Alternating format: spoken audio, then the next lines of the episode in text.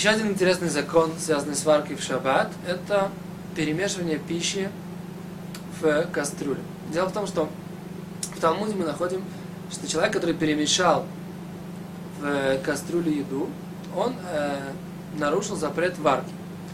Задается вопрос, а в чем здесь идея? На самом деле идея очень интересная. Дело в том, что за счет того, что происходит перемешивание, происходит равномерное распределение тепла и равномерный нагрев и обработка теплом всех тех э, материалов, всех тех предметов, которые у нас находятся в кастрюле. Тем самым перемешивание, например, если у, вас, если у нас есть какой-то вязкий, вязкая какая-то, вязкое варево, например, кусочки мяса наверху, какие-то кусочки картошки, что-то такое, и у нас, например, огонь снизу. Для того, чтобы огонь действовал на вот эту верхнюю часть, нужно это все перемешать для того, чтобы равномерно происходило влияние.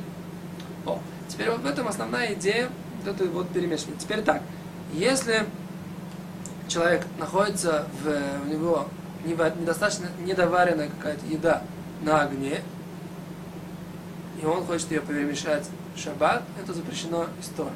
Теперь поднять крышку, тем самым процесс варки за счет того, что крышка поднята, он э, замедляется.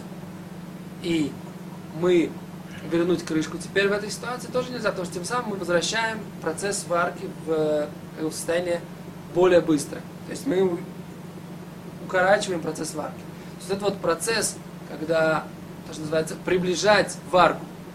В, то, что мы говорим, что за счет перемешивания у нас приближается варка срок варки уменьшается вот в этих верхних слоях. И мы говорим, что поднять крышку это тоже процесс, когда мы тем самым даем процесс варки удлиняем, а укоротить его обратно, это опять же запрет стоп. То есть вот этот процесс, всякое влияние на процесс варки, как то поставить на огонь или продолжать на него влиять каким-то позитивным образом в течение процесса, это также запрещено из Торы.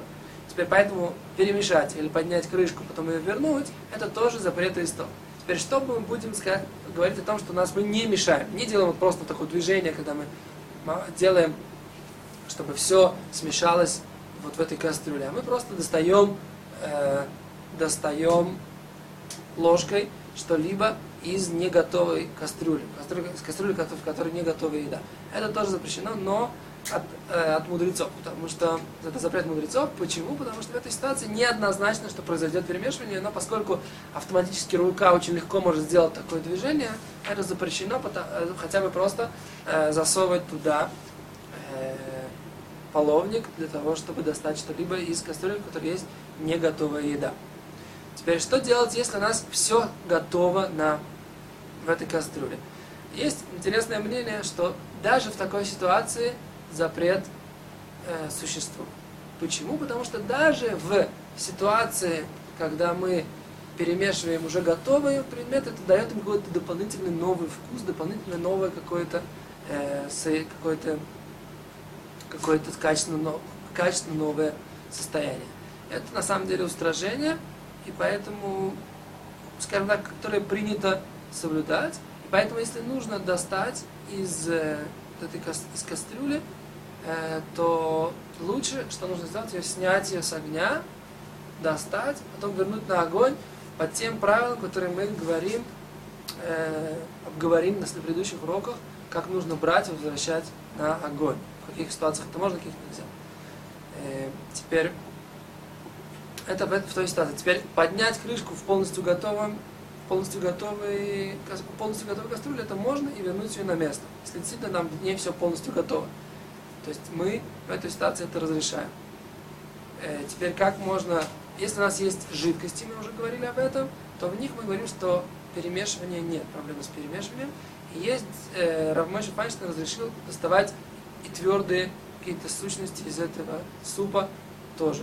Теперь в воде совершенно однозначно нет проблемы с перемешиванием, поскольку, еще раз, вот это вот струи воды за счет э, собственного процесса, здесь происходит обмен, теплообмен, достаточно легкий, а вот когда у нас, опять же, мы говорим, у нас есть твердые сущности, теплообмен происходит намного э, медленнее, тяжелее, и поэтому есть эта проблема с перемешиванием. Теперь еще одну, э, еще одну ситуацию нужно э, обговорить. Э, есть разрешение когда, например, у вас есть проблема, что может быть за счет того, что слишком большой огонь, ваше варево, оно может там, пересохнуть или подгореть.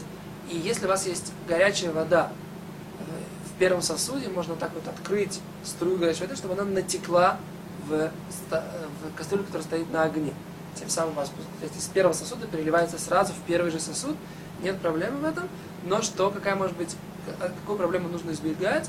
чтобы вода вливалась сильной струей, тем самым она перемешивает на огне стоявшие вещи. То есть если в этой кастрюле вашей недостаточно сварена, э, она не доварена до конца, это однозначно нельзя.